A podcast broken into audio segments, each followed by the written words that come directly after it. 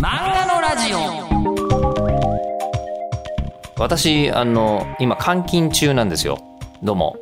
日本放送の吉田でございます、えーどういういきさつで監禁されてるかというとえっ、とうちのあの奥さんがですねコロナ陽性になりまして全部まあ私の体調は1ミリも問題ないんですけど今このコロナもね PCR 検査してからそれが判明するまでにちょっとこう時間があったりするんで陰性だったら他の状態だったら、えっと仕事に普通に復帰できるし何陽性だったとしてもあのこれ以上うつる可能性はなるべく下げた方がいいだろうまだ症状出てないんだしっていうんで、えー自宅のすぐ近くの安いホテルに泊まってるんですよ泊まってるとか今仕事してるんで昼間で、えーあの場所借りてるんですけどえーもうねあの捕まってる感がすごい。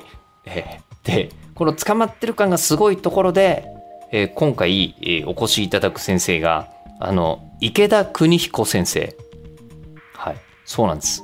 私、あの、こう、国境のエミーリアっていう漫画が、えー近頃出会った中でも結構有数の衝撃のある作品でして、で、あの、まあ、要は、日本がかつて、えー戦争に負けた時に東半分がソ連に占領されちゃったらどうなってたみたいな、まあそういう設定のあの漫画なんですよ。もう他にないのね。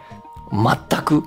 で、これが1話1話の話がものすごい面白いので、えー一度お話聞きたいなと思ってたんですが、さらに調べてみたら、えー先生、漫画家デビューが40過ぎっていうことで、これなかなかない話が聞けそうということで、せっかくなんで直接お会いしたかったんですけども、えー今日はですね、あの、ここから私リモート、先生はスタジオという状態で、はい、お話、お届けすることになっております。では、池田邦彦先生です。どうぞ。どうも、あの、先生すいません。初めてお会いするのに、あの、はじめまして、濃厚接触者です。大変ですね。自分は、自分は大丈夫なんですけど、体調も、ただちょっと歌人がですね、ええーあの、陽性ということが判明いたしまして、今ちょっと歌人と離れて、えー自宅近くのホテルに缶詰中という。そうね。はい。で、その、その、こう、あの、状態で、あの、国境のエミリアを改めて、あの、拝読してたんですけど、あの、すごく、旧共産圏にいる気持ちになりました。ああ、なるほど。隔離され。隔離されててあ、これ、えーしかもコスト優先の、あの、狭いホテルだと、本当にその感じがうーん。するんですよね。ええで、今回ですね、はいあの、まあ、お声掛けさせていただいてお願いした、あの、ご出演お願いした理由というのが、はい。あの、こんなに最近、あの、漫画読んだなっていう実感のする漫画が、もうなかったなと思って。ああ、えっと、国境のエミリアがですか？そうですじゃなくてあ、そうですか。あ,、ええありがとうございます。あの、こう、ストーリーといい、こう、あの、漫画の絵の質感といい、で、あの、自分の知らないような、知ってるようなワンダーな世界観といい、もう、すごく漫画読んでるっていう味の、味が濃かったんです。あ、はい。ね、で、それが、あの、どこからどうできたんだろうみたいなことを、あうのん、お伺いしたくてですね、はい。今回、あの、お呼びさせていただいたという次第でございましてそうれなのにポスト不在で本当に申し訳ございませとんん。でもないです。ありがとうございます。もうしかも、あの、こう、こう、画面越しに今お会いしてるわけですけど、はい。画面越しにお会いしてると、えー先生が、あの、どこかの企業の、あの、取締役みたいな感じで見ええて、なんでですかね。多分、年格好がそれぐらいの、ああ、もう年はいってますもんね。それは間違いないと思います。先生、お生まれが1965 65年？年ですね。昭和ということは40今？年。今えー57歳。ですよね。はい、そうです。あの、まあ、漫画家さんとしては、もう、あの、間違いなく超現役世代だと思うんですけども、ただ、あの、なんか、先生が漫画家になられるまでの、はい。ストーリーが、ちょっとだいぶ他の方と違いそうだなっていうのをですね、うんあの、思いまして、はい。すいません、ちょっと、あの、そこからはじ知りますか？そっからお伺いしてみたいなと思ってますが、まずお子さんの頃から漫画家さんになりたかった。あ、いえいえ、全然。あの、どちらかというとあんまり漫画読まないタイプだったんですよね。そうなんですよ。で、上が二人いたんですけど、上二人はね、もうマガジンとかサンデーとかガンガン読んでたんですけど、私自身は、ええ、なぜかあんまり、いあんまり、なんでなんだろうね。よくわか、自分でもよくわからないんですけど、あの、どちらかというと活字の本の方が好きでしたね。あの世代的にはやっぱり漫画家さんってスーパースターって思える時代じゃないかなと思うんですけど。うーん、どうなんだろう。だからそういう情報も全然得てないんですよね。えじゃあそれこそ活字の本が好きっていうのも、はいあの物語が好きなのかもっとあ、物語はあの好きでしたね。あ物語は好きだで、映画が好きだったんですよ。であ、で、あの頃ってテレビで毎晩映画をやってまして、はい月曜洋画劇場、火曜ロードショー、水曜ロードショー、木曜映画劇場、えーゴールデン洋画劇場ともう毎日やってる。で、それをまあまあ全部、全部見たわけじゃないですけども、あの、見たい映画があると、だいたい夜11時までなんですよね。で、こっちは子供なんで、親に、あの、この映画見たいから11時まで起きててもいいって毎毎回、えー、11時とか言われながら、えーお許しをいただきまして、映画を見てということは随分やってましたね。それは、録画もない時代です録画録画ないです。まだビデオもない時代。が学校で少しビデオデッキ使ってたかなっていうぐらいの時代ですね。それはもしかすると後につながってるのかなという気はしますけれども。その頃お好きだったものって例えば何でしょうヒッチコックが好きとかなんかそういうのありそうですけどヒッチコック鳥とかやってましたね。はいはいはい、はい、で、まあ、あの、まだ好きとか嫌いとかじゃなくて、あの、まあ、とにかく、なんとなく見るという。で、まあ、その中でスター級って言うと大脱走とか、荒野の七人とか、はい、60年代の洋画ですね。うーんで、あまあ、そういう大物が来ると、それは、うんまあ、必ず見ると。で、その合間合間結構くだらないと言っちゃいけないんだけど、あのーい今で言うとカルト的な、なんか、ちょっと安っぽいというか、SF とかもやってるんで、まあそういうものはまあ、見ないかなって感じですけど。はい。あのでそしてあのプロフィールでこう東京のお生まれっていうふうに、はい。はい、いろいろあの書いてらっしゃってであの映画館の数って今よりも小さいところも含めて。結構あったよねっていう記憶が僕はあるんですけど。はい。ありましたけど。あのどうですか？結構そういうところに行かれるような東京えっとねのどちらでご出身とかあるんですか、えっと、東京の目白の方だったんですけども、はいはいはいはい。目白にもあったかな、ちっちゃい映画館。まあ、大昔は絶対あったと思うんですけど、ただ、その、私が映画見たっていうのは、まだ小学生とかなので、一人で映画館に行ける年ではないし、といって、まあ、親は忙しいし、だから映画館に行ったという経験は、それほどないんですよね。とにかくテテレビで毎晩やってる映画を見ていたという感じですね。もうんその頃から鉄道がお好きだったんです鉄道、鉄道は好きでしたね。実はもう、はい記憶にある限りずっと記憶がある限り好き。物心ついた時からなぜか好き。で、何歳ぐらいから、いや、もうその記憶もないぐらいですね。あそんなぐらいにええで、目白のですね、家のそばに、まあ今もそうなってるかな。目白と池袋の間に、はい。あの、山手線をこう見下ろす土手があったんですよ。でそこにまあよく散歩とかに行ってたんですね。で多分それが原体験なんだと思うんですけど、はい。まあその土手の上からこの通る電車を見たとはいい。うのが、まあ原体験ですね。もう、でそれは小学校にも上がる前ぐらいですよね。前前も前です。もうはいはい気気がついたらそういうことをやっていたという。感じですね。で、今みたいに柵とかもあんまりなくて、なんかポコポコ歩いていくと線路まで行けちゃうような環境でしたけど、まあそこはまあ、その列車を見るには非常にいいロケーションだったので、まあ多分それが原体験なんでしょうね。目の、目の下を山手線が通り、右の方にはこう池袋から出てくる西武線が上を通りみたいな、非常に楽しい場所でございました。楽しいんですね、やっぱりね。楽しい、ねなぜか楽しいんですね。とは言っても山手線でしょと思う方いらっしゃると思うんですけど、あの、その当時山手線って隣が山手の貨物線だったので、結構いろんな列車が通るんですよ。電車ばっかりじゃなくて。あの、団体列車であるとか、まあ貨物列車はもちろん通るし、で、それが結構面白かったですね。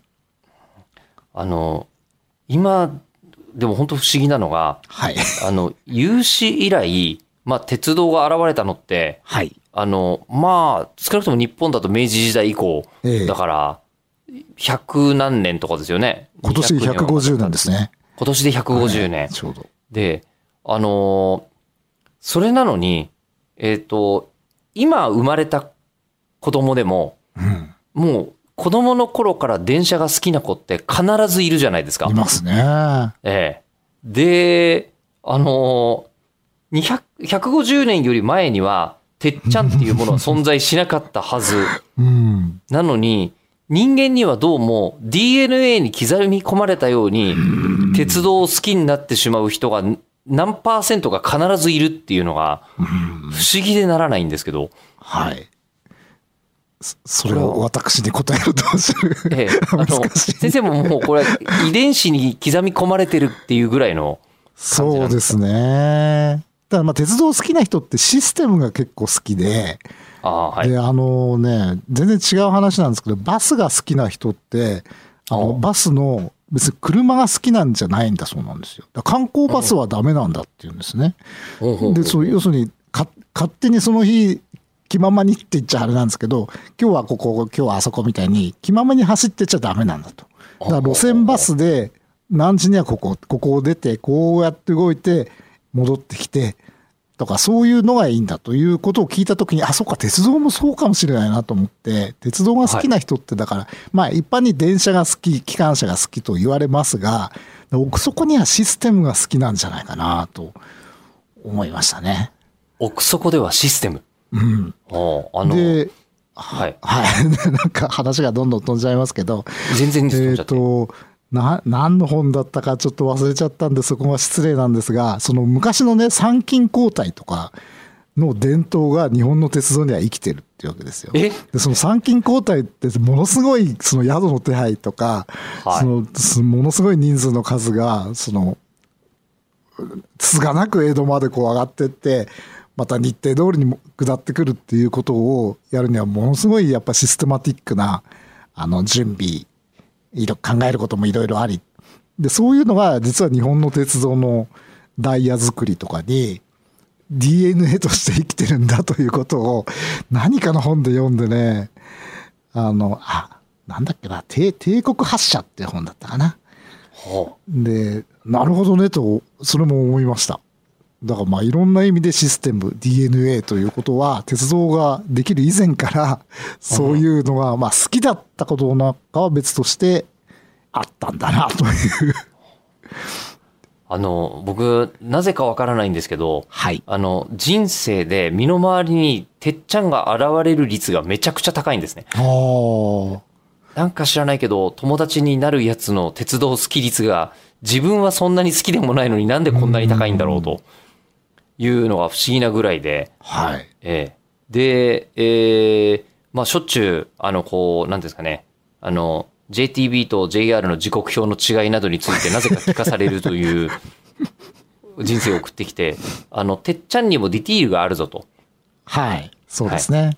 えーあの、いわゆる撮り鉄、乗り鉄、えーあの、妄想鉄、あえーなんか存在しない鉄道がここにあったらどうなんだっていうのを楽しむ人っていうのあ。もああ。いたりとか、それこそ、あの、時刻表鉄はい。みたいなのがいたりとかですね。で、中には駅寝っていう人もいました。駅で寝る。えーああはい。これはそうですね。徹子の旅とかにも確か出てきたような。あ、そうです、ねそうです。えーえーあとは、駅舎の、えー建物そのものの、うん、なんかうん。それは私も好きですね。あの、そのジャンルで言うと、池田先生はどれに当たられる感じなんですか？模型ですかね。模型、模型鉄。うん、模型鉄ってことになるのかな。あのでも鉄道模型ってね、実は私模型鉄っていう言い方があんまり好きじゃなくて、あ、そうなんですか？鉄道模型って別に鉄道が好きじゃなくても面白いですよ。まあミニチュアとか、そうはいからくりっぽい感じとか、はい。あのなんて言うんだろう、その街を作っちゃうみたいな楽しさがあるので、だまあもちろん鉄道が全然、鉄道大嫌いだって人が鉄道模型をやるとは思えないんですけど、それほど鉄道に実は入れ込んでなくても鉄道模型は好きとかいう人結構、あの、知ってますよ。ああ。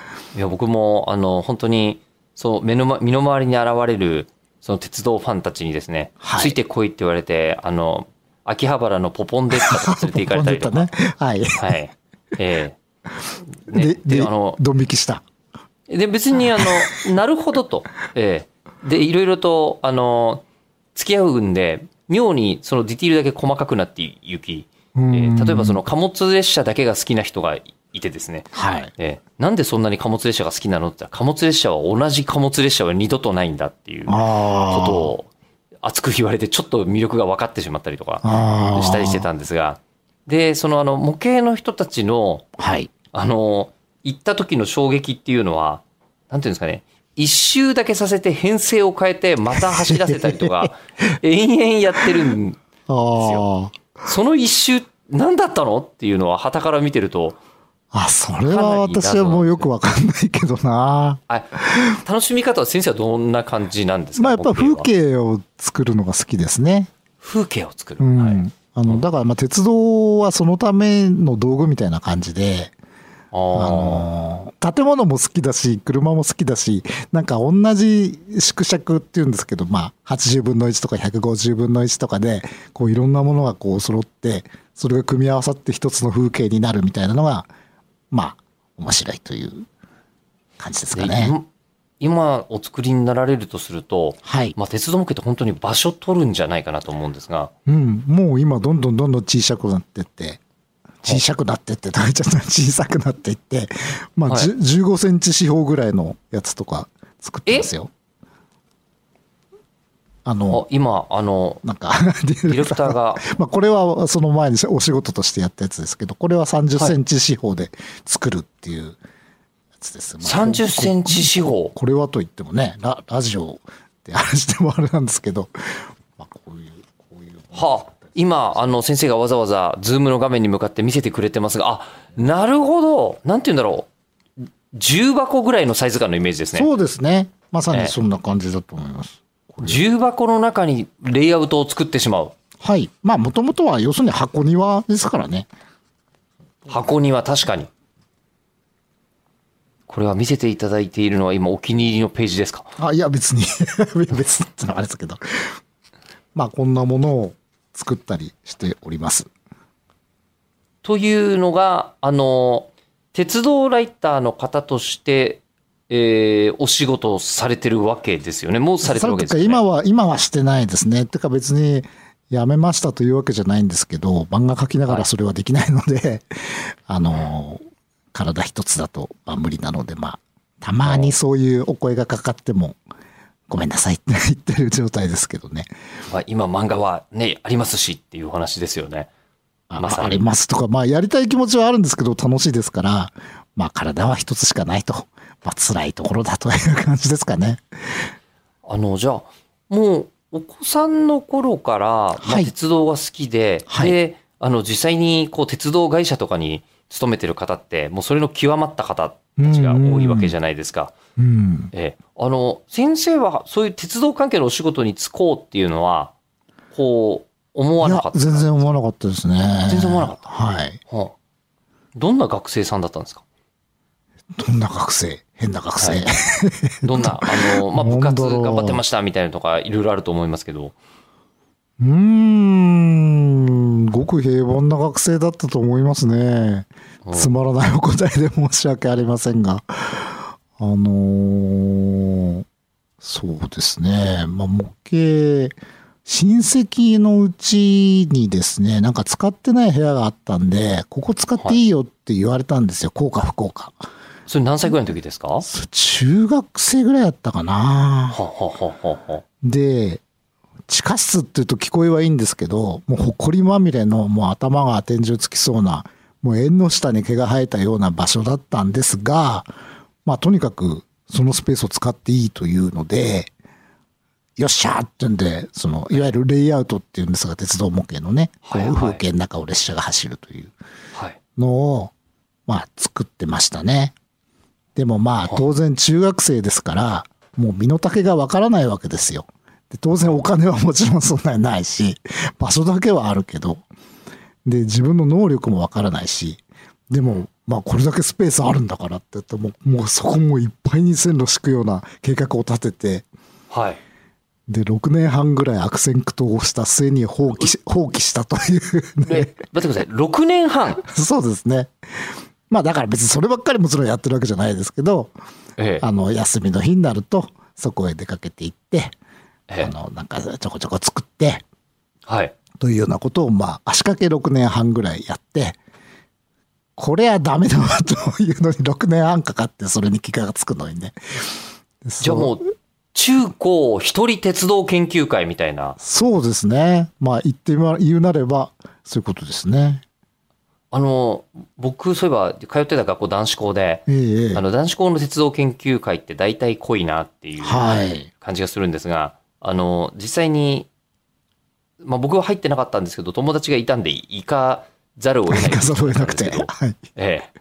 めちゃくちゃ狭い部室に、うん。あの、面積の8割ぐらいを使って、はい。鉄道模型を設置してたんですよ。はいはい。彼らは。ええええで、あの、若干僕はそれを見て、これは狂気だなってちょっと思ってたんですよ。うんだって、これのせいで座る場所すらないじゃん、お前らの部室みたいな、えーのを見て思ってたんですが、はい。そういう主婦にしたくなるものなんうん。今は、あ、それじゃいかんという気持ちはありますけどね。その気持ちはよくわかりますね。気持ちはよくわかる。うんもう使えるスペースは全て使いたい。みたいなね。それで使って路線を敷設したい。そうですね。はあ、で、それを、でもだ6年半、誰かに見せたりとかしないでずっといや、まあ、友達とかに見せたことはありますけど、はい。はあ、すごいね、みたいな 感じで、まあ別に、本当にね、あの、入れ込んでくるひ人は別にいないですから、まあ、い一般の友達ですから別にてっちゃんでもないね。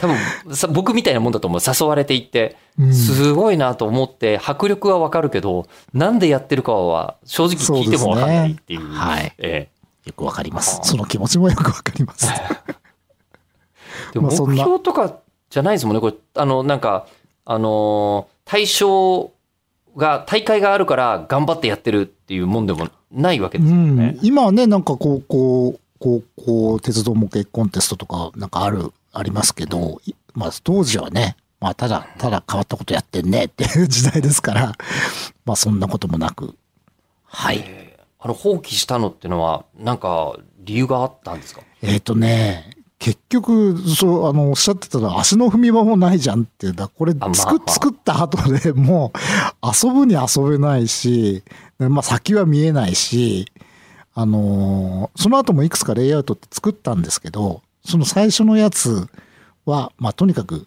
これじゃいかんと。まあ反面教師にして、まあ終了させたということですね。えでそれで廃棄しちゃったんですか？あまあ使えるものはもちろん外してね。外してパーツとしてばらして、はい使いましたけど、まあ基本的には廃棄ですね。でその時作ってたのはあのコンセプトとかそういうのもあったんですか？それね、アメリカの風景でしたね。でかっ いや別にアメリカだからでかいってこともないんだけど。とかあのスケールがちょっとあのなんですかデカめだったなと思いましてああ、かもしれないですね。あの頃まだ N ゲージってそんなになかったんで一応ゲージだったんですけど、はあはでもアメリカのはでかいんですけど、安いんですよ。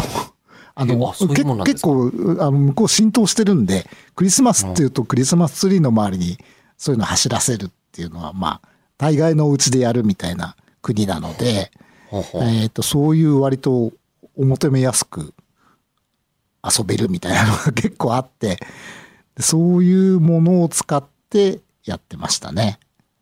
でそのお部屋はどうしちゃったんですか？もえっとね、もうそこはね、親戚がもうそこを引き払うということもあった。まあ、それがきっかけでもあったんですよね。う、うん、あの、ですからまあ、でもじゃあそこは一回放棄してはい。でもう御年的にはそれ大学生ぐらいになられてます？えー大学の終わりの方ですよね。はい。え、じゃあ、あのーサークルとかやってたわけでもなしみたいな感じなんですか？うん、まあ、まあやってたというほどやってないですね。まあといって勉強もしてないですけどね。じゃあもう本当に、あの、なんか鉄道レイアウトに、こう、かまけているうちにいつの間にか10代が過ぎていたみたいな。そうですね。まあ年がら年中そのこと考えてましたね。あの出来上が年中。出来上がったとこ、こう、絵絵にね、想像図にね、こう書いたりね。はいはいはいはい。まあ実はそこが一番楽しかったりしましたね。想像図の絵を描いているところが。そうですね。え、じゃあもうここの、この頃、もう絵を描きたいみたいな気持ちが、あ、絵はね、なんか昔から描いてたんですよ、子供の頃から。あ、あのーもう鉄道とはまた別の趣味として、そうですね。まあ結局電車描いてたりしたんじゃないかと思うんですけど。そんな感じはします。そうですか。そう。はい。ええで、まあ絵は描いてたんですよね。あ、なんかね、絵画教室とか一応通ってたな、週1回。おうん。なんか家の近くにあるのに行ったりしてました。うん。で、あの、じゃあまあ、とりあえず、趣味もやりつつ、はいほどほどのところで、えー、まあ学校も卒業したし、そろそろ進路ってことになる と思うんですけど、その時は、どんなこと考えられたとか覚えてらっしゃいますか？いや、別にね、まあ、まあ就職はそ、すまあ割とそんなに厳しい時代じゃなかったので、まあ今ね、大変な時代の学生さんには申し訳ないんですが、まあどっかに引っかかるだろうぐらいの曖昧な気持ちでいましたね。それで、まあ、あのなんだろう。まあ想像力が乏しいというか、いわゆる会社って何するのかって分かんなかったんですよ。あまあまあまあまあ、わかります。でもあ、の今みたいにネットがあるわけでもないし、そうですね。で、あの、サザエさんの波平さんとかマスオさんとか、あれ、会社行って何してんだろうって言って。そうそう、何にも描かれないですよね。そうそうそう確かに。帰りに、どうですか一杯とか言って、お酒飲んで、でああいう大人になるのかなと自分でも思ってたんですけど、長谷川町子さんはね、確かに、あの、会社勤めしてらっしゃらないでしょうからね。まあそうですけどね。でもまあ当時としてはまあ、大体会社に入ってサラリーマンっていうのは、うんまあ一つの型としてはありましたよね。はい、はい。でもさ、じゃあ自分で就職するとなると、どうにもイメージが湧かなくて、で、これは後から聞くと、イメージが湧く人なんかいなかったみたいなんですけれども、私の場合はまあなんとかイメージがあるものということで、まあ、あの、お店屋さんならまあわかると。うん、はい。もう、物売ってる仕事だなってんで、で、そういう本、まあ、流通業界ということになるんですかね。で、それで結局書店に入りまして、ほう。あの、これは、あの、パルコブックセンターという書店で、はい今は、今はもうないのかな。一応名前だけ一つ二つのお店で残ってるかな。まあ、あの、就職先としてはその書店を運営している会社に就職したんですが、まあ、そこの、はいはいまあ、書店部門に配属されて、はい。えー9年間ぐらい勤めました。それこそ渋谷店とか僕だいぶお世話になったな。あ、渋谷店の開店の時言いましたよ。あ、そうなんですか。はいへいま。した。あら、もう本当に、当時だとまだ、それこそインターネットがないので、うん洋書みたいなものが買える本屋さんっていうのあ、は、そうですね。文化の一番かっこいいものの一つ。うんうん、ロゴスだったなですね。洋書ロゴスがパルコブックセンターの中の洋書部門がロゴスっていうところでしたけど。ありました、ありました。行きました、はい行きました。ええで、あのーまあ、書店さん、書店さんで得意分野がいっぱいあるんで、ええちょっとかっこいい感じのものを探すときは、パルコみたいな感じでね。ええあまさに、ちょそこで、あの、本当書店さんって、という、あの、なんでかわかんないんですけど、鉄道が好きな人が身の回りに現れがちな、そういえば鉄道好きな人って、あの、てっちゃんって言いますよね。で、てっちゃんを引きつけやすい、まあ、僕、僕磁石体質かもしれないです。鉄分の高い人を引きつけがちな。で、またご縁があったなっていう感じが今回もしますが。で、今日も鉄道の話は結構出てると思うんですけど、漫画の話が、え漫画のラジオ史上一番出てない可能性はあります。えで、さらに、来週も、あの、またお話を当然聞いていくんですが、ま、漫画の話が出てくるまでに、さらに時間がかかる可能性が、えーあります。今回に関しては。一体、いつ漫画の話になるのか、えーそのあたりを楽しみに、えー聞いてていただけると嬉しいです。次回は9月11日2回目の方針でございます。ではまた。